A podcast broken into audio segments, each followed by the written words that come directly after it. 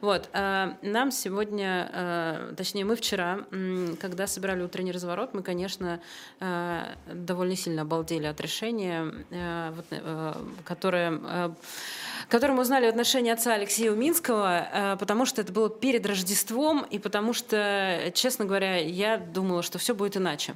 Но мы сейчас это обсудим. Э, у нас э, уже наши гости, приглашенный исследователь Европейского совета по международным отношениям, журналист, автор телеграм-канала «Православие и зомби». Очень его рекомендую, потрясающий телеграм-канал. Ксения Лученко. Ксения, здравствуйте. Доброе, Доброе утро. утро. Доброе утро что э, даже не так. Э, все же ждали, что с отцом Алексеем Уминским что-то подобное произойдет, правда же? А, знаете, трудно сказать. Это вот как всегда происходит в последние, с этими всеми решениями. С одной стороны, все говорят, ну что ж тут удивляться, ничего удивительного. Странно, что так долго все это продолжалось. А с другой стороны, все равно это каждый раз как в первый. Поэтому, ну, с одной стороны, ждали, конечно, что что-то произойдет. Но надо сказать, что форма а, произошедшего поразила даже меня, хотя я вообще ничего хорошего не жду уже очень давно. Потому в том что, смысле, что перед Рождеством то, что это сделано... и потому что Ткачев? Да, во-первых, это сделано прямо перед Рождеством, и буквально вот накануне отец Алексей рассылал прихожанам, я тоже получила эту рассылку про ярмарку традиционную рождественскую, которая там происходила в храме ну, просто много-много лет. Это одно из самых таких веселых событий, потому что, ну, это рождественские празднования, да, понятно, дети, Глинтвейн, все такое, но при этом собирали деньги на благотворительность очень много, и это всегда было очень, отца Алексей очень творчески, очень весело, то есть там были, опять же, какие-то аукционы со всякими шутками, прибаутками, очень хорошие выставлялись там лоты, картины всякие, а, книги и прочие предметы, а и собирали большие суммы, ну, плюс прихожане там что-то все свои, там, своими руками делали, ну, в общем, и всегда это был еще потом концерт или какие-то чтения. Ну, в общем, это было такое важное приходское событие, рождественская большая такая тусовка. А вот, плюс с большим благотворительным как бы эффектом. Поэтому все ждали этого события. Ну, помимо того, что все готовились к Рождеству, вот, и это, конечно, абсолютно такой с особым цинизмом и жестокостью, да, не дать общине послужить последнее Рождество и побыть вместе. То есть это явно сделано специально. А вот, а во-вторых, конечно, то, что назначили протерия Андрея Ткачева на место отца Алексея, это, конечно, сделано специально, это очевидно. Вот, но кто принимал это решение, чья это была идея, конечно, неизвестно. А вот, ну, а да, почему? Расскажите тогда про Ткачева, потому что не все понимают, э, что, что ну и что, ну назначили, не, не все же знают, кто это. Ой, ну про него довольно приятно рассказывать, честно говоря, потому что это а, человек, который священник, э, богослов, проповедник, э, который был довольно известен в Украине, который он украинец, причем он даже, если не ошибаюсь, из Львовщины, то есть Западной Украины. И он уже еще, как бы будучи в Украине, в Украинской православной церкви, был довольно известен. Писал книжки, проповеди, занимал какие-то посты даже. А, вот. Но потом случился Майдан и 2014 год. И он просто бежал из Украины, потому что потому что он занимал э, позицию не просто за Януковича, но и за аннексию Крыма и за там, создание этих непризнанных республик. Ну, в общем, короче, он поддерживал и поддерживает все, а, делает это и сейчас, и на протяжении всех этих девяти лет. И в Москве его приняли с распростертыми объятиями. Там их было двое еще. Был отец Андрей Новиков из Одессы такой же. Вот, но менее как бы харизматичный, поэтому он не приобрел в России столько паствы, сколько а, Ткачев. Он все время выступает там на телеканале «Царьград», на телеканале «Спас». Он связан с Константином Малафеевым, и он отличается такой предельной грубостью и хамством стилистическим. Да, то есть он помимо поддержки войны безоговорочной и каких-то там просто чудовищные цитаты, то, что он говорит про украинцев, это просто, ну, то есть это можно судить за призыв к геноциду, и надеюсь, что рано или поздно это случится. А, вот, он еще отличается такими площадными взглядами на всякие вопросы там, отношений с женщинами и прочим. Ну, там у него есть знаменитая цитата про то, что женщину надо обламывать, значит, засовывая ее в стиральную машинку. Вот. Но это только то, что я помню, там было много всего. Сейчас одну секунду, прежде чем э, вопрос задашь, я просто хотела сказать, что э, мне вот тут пришел пуш от новой газеты. Да, э, мои тоже. коллеги сходили, э, значит, в храм э, и увидели, что действительно Андрей Ткачев служит первую литургию в московском храме. А давай фотографию покажем. Да, есть возможность фотографию показать. Э, в общем, при, мои коллеги туда сходили и соответственно, увидели все это, и действительно все так. Э, то есть даже если вчера там еще было «давайте подождем, разберемся, э, может быть, будет какое-то официальное что-то», вот вам вполне себе официально э, все это происходит, мы ничего не придумываем, и действительно так и есть. Показали фотографию новой газеты, которая вот корреспондент сходил и все увидел. А, хотела еще про отца Алексея спросить, ну, для наших слушателей прежде всего, его же не за рождественскую благотворительную ярмарку запретили в служение, чем не угодило, за что у э, вышестоящих инстанций зуб на отца Алексея? Ну, знаете, тут сейчас трудно а, сказать, что стало последней каплей, и была ли она вообще, или это по совокупности заслуг и давно планировалось. То есть, ну, я предполагаю, что, судя по тому, как это поставлено сейчас в контекст да, того, что происходит, вот протерей Владимира Лапшина недавно тоже снялись настоятельства одного из последних учеников отца Александра Мении, тоже а он с 96 -го года тоже был настоятелем храма Успения в Газетном переулке. Понятно, что там ситуация гораздо мягче, потому что его оставили вторым священником, его никто не, ну, как бы не оскорблял, не унижал, и прихожане сейчас надеются, что он а, будет как-то у них приход сохраниться, но стилистически, там уже у меня тоже друзья ходили на службу, уже тоже все поменялось в такое привычное, стандартное, консервативно-патриархийное русло. Хотя там никаких, я не знаю, каких-то поразительных отличий не было, но для тех, кто часто ходит, ну, кто как бы практически живет христианской жизнью, есть отличия в том, как служится литургия там, а, на каком языке читается Евангелие, как священник общается с народом, о чем он говорит проповедь, да, потому что когда молодой священник приходит, начинает рассказывать, что все грешники, ну, здравствуйте, приятно познакомиться, ну, примерно так это происходит, да. Вот, поэтому, что касается отца Алексея, то есть есть, с одной стороны, вот эта общая тенденция на то, что все должны соблюдать линию партии, не, не, точнее, московской патриархии. Не зря так жестко наказывают всех, кто отказывается читать эту молитву о победе русского, кого там, воинства, да, и кто ну, от протеря... Э, отца Ивана, Иоанна Коваля запрет... лишили сана просто то, что он заменил слово молитва на, на мир, слово, да. победа на слово мир да, в этой да. молитве. Да, отца Илью Гавришкова из Твери заставили на Солие извиняться.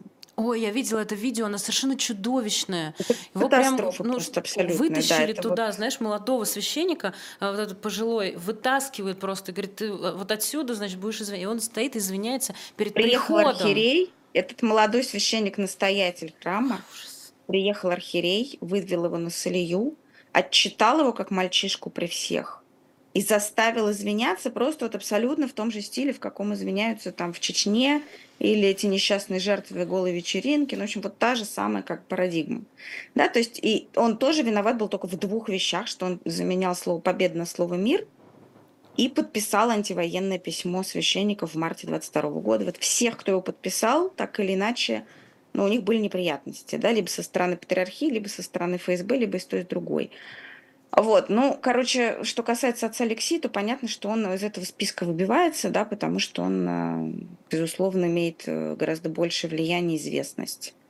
Да, он, ну, мы можем формально, сейчас везде пишут его такой бэкграунд, да, биографию, проследить, что он последовательно защищал Юрия Дмитриева, мемориал, что он не боялся говорить, что Навальный сидит как бы несправедливо, а, ну и многие другие вещи, да, что он что в его храме много таких знаковых отпеваний происходило, да. Ну, короче, ясно, что он связан с довольно широким кругом людей, какая у него позиция по общественно-политическим вопросам, тоже, в общем, понятно, да, при том, что она у него исходит не из каких-то а, политических пристрастий. Тут надо понимать, что он не активист, он не занимается политической деятельностью, он священник, и он просто, во-первых, находится с людьми, а во-вторых, он ну, считает, что когда он видит происходящие вещи, которые не согласуются с евангельским учением и со словами Христа, а, он как священник не может пройти мимо. Особенно если к нему обращен прямой вопрос, как это было в интервью Алексея Венедиктова а, которую сейчас вот припоминают и утверждают, что именно оно было последней каплей. У меня вот нет информации, что это интервью стало причиной. Все тоже какие-то догадки, слухи, у всех какие-то разные источники, ни один из них не открывается, и не, не, то есть нет прямых цитат ни из каких источников, поэтому я считаю, что это все какие-то интерпретации, догадки. Вот. Ну, то есть э, отец Алексей давно и последовательно просто прямо и честно отвечал на те вопросы, которые ему задают. Вот и все. Ну, я, насколько помню, ну, то есть я не ходила в храм, но я отца Алексея Минского все время смотрела, когда он появлялся где-то в каких-то интервью, и меня всегда поражало, как он а, умел на любые вопросы отвечать. Э, ну, знаешь, вот, но он не лицемерил, вот, вот, вот, наверное, так. То есть у него, он, вот ему задают вопрос, он отвечает. То есть не было такого, что вот я вот на это тут не буду, наверное, вот какие-то слова такие подберу. Такого, такого никогда не было. А можно вас попросить, Ксения, раз уж вы сами сказали, а, нам тут пишут много, что вот, мол, таким образом разрушили целый приход. То есть я так понимаю, что это все держалось на цели Минского в том смысле, что ну он же там больше 30 лет был. Да. И это э, как вот теперь, а как, как, это, как это происходит? Ну, обычно, я не, не говорю, что вот сейчас все встанут и уйдут, а просто как это происходит, если вот э, приход лишается своего священника? Ну, как? А, во-первых, разные есть сценарии, как можно лишаться священника. Если его переводят на другой приход, ну, например, священник был настоятелем, у него была община, он там, ну, они как-то жили своей жизнью, у них были там свои привычки, традиции, стиль общения, а потом его наказывают, например, и переводят вторым священником в какой-то храм, где другой настоятель, другие традиции. Чаще всего, конечно, если это наказание, то это что-то э, совсем другое. Но в таком случае люди уходят обычно за ним, ну и там возникают некоторые такие трения между двумя общинами, как-то одна в другую встраивается. Конечно, часть теряется по дороге, начинает ходить к другим, кто им ближе э, по в отношению к жизни, скажем так. А вот э, это один сценарий, он довольно мягкий, да. Если священника запрещают или лишают сана, или выгоняют. Ну, вот как было там с отцом Дмитрием Свердловым, например, это было уже там много лет назад. Он был довольно известен, вот, когда были протесты 11-12 года, Пущерайт, он тоже высказывался открыто, и он был такой, да, типа, прогрессивный священник, скажем так, и в том в смысле в том, как он строил свою общину, служение и так далее. Вот его просто убрали совсем, лишили сана, и он стал мирянином. И люди как-то рассеялись остались человеческие связи, но все стали ходить в разные приходы, в том числе к тому же отцу Алексею. Да, то есть, э, но это сейчас напоминает такую вот эту игру советскую про, знаете, в советских санаториях играли, когда ты бегают люди вокруг стульев, и каждый раз стульев на один меньше. Вот этих приходов, куда можно сесть, а, их все меньше и меньше. То есть вот когда Владимир Лапшина две недели назад сделали вторым священником в собственном приходе. Было совершенно непонятно, как бы, как там будут развиваться события. Это и сейчас не очень понятно. Мне там знакомые писали, ну что ж, у отца Алексея там место освободилось после того, как вы все уехали. Ну, мы туда, значит, будем ходить. Ну, это, конечно, шутка. Понятно, что место всегда было для всех. Просто имеется в виду, что в храме не будут толкаться. Вот. Ну, и вот они не успели ни одного раза туда сходить. Понятно, что к Ткачеву прихожане отца Алексея ходить не смогут. Ну, просто невозможно, да, ну, как бы совсем. А, но за ним придут его люди, которые наполнят этот храм, и как бы отряд не заметил потерь бойца. А, да. И куда уйдут те, кто... Не а, знаю. Угу, понятно. Ну, там еще остаются, вот тут надо не забывать, что хуже всех тем священникам, которые служили у отца Алексея, его как бы друзья, единомышленники. Я не буду их сейчас даже называть по именам на всякий случай. Не стоит, да. А, вот, потому что они же не могут все сказать, что мы не будем. Вот как они сейчас служат, я не знаю, боюсь смотреть на эти фотографии, которые вам прислали. Потому что ясно, что для них Ткачев это то же самое, что и для всех прихожан а, с точки зрения его, мягко скажем, мировоззрения но они не могут, они священники, это, ну, как бы, тогда они должны вот прямо сейчас принять решение, что все, что они уходят совсем. А какие варианты у священников, которых э, запрещают в служении, им чем дальше можно заниматься, какие у них есть варианты для, не знаю, как это назвать, для дальнейшей работы? А, но тут тоже очень по-разному, да, потому что есть запрет, есть лишение сана, это тоже разные вещи. Есть запрет временный, вот указ не опубликован, ни отец Алексей, никто, ни патриархи его не публиковали сам текст указа, поэтому мы не знаем, какая там формулировка.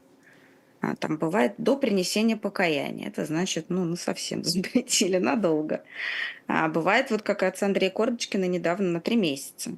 Трехмесячный срок, за это время что-то можно, не знаю что. Ну, ну, отец он... Андрей Кордочкин не в России, он в Испании был. Да, он придумал себе, к счастью, спланировал себе отходной путь, потому что было понятно, что сейчас три месяца, потом неизвестно, чем это кончится. Вот, то есть это тоже разный сценарий. Причины разные, а, сроки разные, поэтому тут трудно сказать. Но обычно просто человек принимает решение да, для себя, если он эм, либо ждет и предпринимает какие-то шаги в направлении а, покаяния, исправления себя, не знаю что, либо просто выжидает этот срок, если он короткий, и дальше продолжает как-то служить, куда его назначат. В случае отца Алексеевича видно, что это будет не так. Да, если это лишение сана, то, опять же, ну вот сейчас есть такой путь, он а, не, не широкая прямая дорога, некоторая тропинка извилистая, но она, тем не менее, иногда приводит к результатам, попросить э, Константинопольского патриарха Варфоломея восстановить в сане.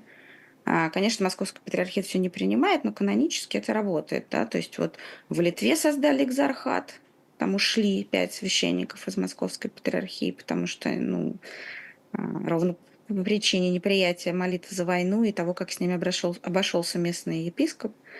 И этих прям пять человек а, или шесть, я вот сейчас что-то сбилась. Это было большое событие, прецедент, когда патриарх Варфоломей откликнулся на их просьбу, восстановил их в сане, учредил в Литве экзархат, и там теперь маленькая, но независимая от Русской Православной Церкви православная структура, куда ходят и литовцы, и русского происхождения прихожане, и там другие, этнически там неважно, другие люди, то есть они служат на двух, на там есть еще белорусская большая диаспора, которая тоже туда влилась, белорусские священники, которые бежали от режима Лукашенко, они тоже вошли в эту структуру. Там очень сильная белорусская община. Вот, часть украинцев тоже ходит, естественно, к этим священникам в эту структуру. Там она маленькая, но вполне рабочая. Но тоже она не резиновая, то есть они не могут принимать много народу, потому что там есть еще как бы просто материальный фактор, да, они только начались, они маленькие, у них нету возможности, хотя они бы, конечно, хотели принять больше вот этих всех прекрасных людей, которых теперь выдавливают из России. Есть отец Иоанн Коваль, который вот читал молитву о мире, его лишили сана, тоже его тоже восстановил патриарх Варфоломей, он служит в Анталии в Турции. Угу. Но это каждый раз такой индивидуальный маршрут, да, то есть тут нету стандартных решений. Получится, не получится возьмут, не возьмут, потому что там тоже есть свои обстоятельства, и политические, финансовые, и экономические, разные другие, человеческий фактор. А, э, Ксения, если можно, я бы вас попросила прокомментировать вот что. Я тут недавно эм, делала интервью с Александром Осмоловым, и он обратил мое внимание на выступление патриарха Кирилла аж в 2015 году. Это было э, в Иосифо-Володском монастыре. У него была там такая речь про э, преподобного Иосифа Володского. Если я правильно ударение ставлю здесь, да, да, что извините. Да. В общем, суть слова патриарха была о том, что значит, вот на протяжении истории было много попыток попыток подменить божественную сущность христианства силой человеческой, э, и что вот, мол, с этой ересью к нам часто приходили и говорили о том, что э, в центре, значит, э, человеческие возможности, в центре человек, но мы эту ересь постоянно из церкви изгоняем. Я понимаю, почему это, этот текст, это выступление потрясло Александра Осмолова. Меня, честно говоря, тоже, но я не такой большой, я не, не так часто слушаю патриарха Кирилла. То есть в целом нам все время церковь говорит – человек ничто. Правильно же? И насколько это вообще по-христиански, извините? Но это не церковь говорит, это интерпретаторы из Русской Православной Церкви это говорят, потому что вообще христианство изначально было той религией, которая как раз вообще первой заговорила о об индивидуальном человеческом достоинстве, о том, что каждый человек — образ Божий, о том, что, ну, слушайте, можно просто почитать Евангелие, там не нужно каких-то дополнительных толкований, чтобы было понятно, что Христос обращается к конкретному человеку, а вообще в целом, каждому, а не к массе, не к какой-то общности, не к этнической нации, не к народу, не к империи, а вот, а что это в общем, довольно индивидуальный путь, что рождение свыше, то есть крещение, это то, что принимает человек сам один, что он умирает один, и на страшном суде предстоит перед Богом один. То есть это, с одной стороны, конечно, породило долгую традицию, в том числе философскую, да, вот обсуждение этого экзистенциального одиночества. Но с другой стороны, это опять же про человеческое достоинство, про личные отношения с Богом. Вот митрополит Антоний Сурожский да, у него есть целое такое, ну, небольшое богословское направление, он сказал про встречу. Да. Вообще у нас есть праздник Сретения, да, который трактуется как встреча человека с Богом. Я не богослов и не проповедник, поэтому я сейчас тоже говорю очень такие вещи не совсем ну, такие немножко просто как через личный опыт, да, про вас христианский. Вот. Но действительно в церкви было много разных... Э, это же очень большая структура с длинной историей. Э, не только структура, но и сообщество, институт, ну как религию не назови. Да, поэтому там можно найти, в принципе, в церковном предании подтверждение чему угодно. Ну, так. Удобно. А, по большому счету. И вот это вот то, что действительно Моисей Волоцкий, это тоже была такая полемика нестяжателей с осифлянами, да, это тоже две разных традиции, которые сосуществовали в православной, в русской православной церкви. А, ну и как бы еще отец Всеволод Чаплин очень любил покойный этот, О, этот да. текст. Я это первый раз услышала от него что вот эти все католики, западные либералы, они говорят, что человеческая жизнь – это сверхценность, но мы-то знаем, что главная ценность другая, и за эти главные ценности человеческие жизни можно отдавать. Да, это тоже такое богословское направление, которое, безусловно, оно у них как-то обосновано. Там есть целые документы, там вот как раз про отношение церкви к правам человека и так далее. Но одно дело, когда это богословская полемика, да, когда это публикации статей научных и публицистических, когда это какие-то диспуты публичные. А другое дело, когда это становится идеологией и политикой, и есть одна единственная линия партии, которую ты, значит, вот ведешь, и никаких дискуссий. Я тут недавно открыла архивный номер журнала «Церковь и время», ну, мне нужно было там что-то проверить, это какое-то начало нулевых. А это журнал, который сдавал отдел внешних церковных связей, которым тогда руководил нынешний патриарх. И меня совершенно поразило качество дискуссии. То есть там действительно публиковались тексты, неважно даже о чем. Но на одну и ту же тему там было несколько публикаций людей с противоположными взглядами, которые реально там приводили какую-то аргументацию. И я читаю, думаю, надо же, была же нормальная жизнь. Даже, даже при митрополите Кирилле. Вот сейчас это все совершенно невозможно. У нас есть одна цементированная дорога, и по ней все идут. Ну, как бы не место для дискуссий. А, давайте еще про Троицу Андрея Рублева, которую привезли в храм Христа Спасителя, несмотря на морозы. А, что ж так не берегут-то? Слушайте, ну это вообще... это какая-то совершенно чудовищная тема. Она, она поразительна своей иррациональностью. Вот меня в, в ней с самого вот начала больше всего поражает это полное отсутствие рациональных обоснований для того, чтобы так обращаться с настолько ценным культурным, ну, не могу даже назвать это предметом или артефактом. Потому что это действительно, эта икона, это действительно одно из, ну, это просто такое общечеловеческое достояние. Это вот то, что вообще человечество после себя оставит. Да? То есть это то, что, опять же, та же русская культура, безусловно, чем она войдет в историю Земли. Ну, как бы вот, ну, это уникальный совершенно уникальная вещь, это Троица. И совершенно непонятно, почему им надо молиться непременно перед подлинником. Это абсолютно никак не сочетается с православным богословием образа. Потому что православные христиане и вообще христиане, они язычники, молятся тому, кто изображен на иконе. То есть, безусловно, там есть чудотворные иконы, там есть некоторые нюансы, но уж так-то убиваться ради и убивать подлинник ради того, чтобы продемонстрировать свою какую-то сакральную власть. Ну а что, вот передали же им, и вот они вот э, верующим и принесли. Ну, у меня самый большой вопрос, кто принимал это решение. Потому что я совершенно не понимаю, как, а, какие у патриарха Кирилла, если это его желание, что довольно странно, честно говоря, какие у него рычаги нагнуть государство в этом вопросе. Министерство культуры, а, музеи. И если бы предположить, что все-таки другие структуры тоже слышат да, своих коллег, там, я не знаю, премьер-министр, ну кто?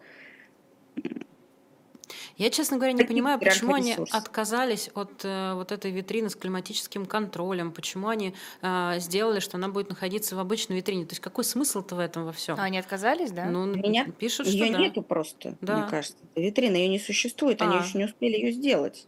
А, ну класс, тогда дело. понятно. Что последнее, что я слышала, там же идет какая-то подковерная борьба, от которой мы видим тени, такие тени.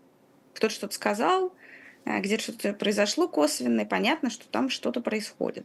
Вот последняя новость была довольно оптимистичная, потому что ее закинул Михаил Петровский, там недели две, что ли, назад. Он сказал, что у нас есть классная идея, но я перевожу да, на русский с Изопова. В Троице-Сергиевой лавре есть маленький храм э, сошествия Святого Духа. Там служат четыре раза в год, большим праздником и только летом, потому что он неотапливаемый, там, ну, неважно, сейчас не буду вдаваться, это, в общем, нормально такое бывает, и такое было исторически. А летний и зимний храм, он маленький. Давайте мы его переоборудуем специально для экспонирования Троицы, и она будет и в лавре, и в сохранности, и не будет, как вы сказали, как сказал Петровский, конкурировать с мощами святого Сергия, значит, в соборе. И это представлялось, как, ну, как бы логически виделось, что там идет некоторая борьба, и что здравые силы в лице там, Министерства культуры, а, музейного сообщества, реставраторов, что они все-таки как-то убедили, уговорили, вот предложили такое решение, чтобы икону все-таки сохранить. И это действительно, ну, как бы, если им хочется деньги тратить, я так понимаю, что там а, Ростех это все спонсирует, или вот люди, которые занимаются вообще всем этим Сергиево-Посадским проектом, сколько я понимаю, опять же, это все очень косвенные данные. А, ну, вбухают они огромное количество денег и сделают из храма, по сути, такой климат-контроль э, махину. Ну, как мы в зале Ленина, такого примерно типа проект. Ну, ну уж лучше прикольно. так, чем вот как сейчас. Да, и казалось, что это нормальное решение. Наконец они договорились волк, коза, капуста более-менее уместились в одной лодке. И тут вдруг раз, в Москве минус 20, никаких витрин нет, икона не успела, ее просто, даже если бы она не получила повреждений а, дополнительных летом, а мы не знаем, не было официальной публикации, сколько их и какие они, насколько она пострадала, может быть, не сильно, мы не знаем. Но ее туда-сюда таскать в том состоянии, в котором она находится – ее вообще нельзя кантовать лишний раз. А тут у нас минус 20 за окном. А в храме, а это она летом стояла в проветриваемом храме, где не было большого скопления народу. Но на Рождество рождественская служба. можете себе представить, сколько там будет народу, как они будут дышать, ходить. И это как бы обычная витрина. Ну, да. Это все абсолютно немыслимо. Вот на этом слове, мне кажется, и можно э, эту тему заканчивать. Ксения Лученко огромное. была с нами в эфире. Спасибо вам огромное, Ксения, э, за этот эфир и за эти, за эти ответы, потому что больше становится понятно.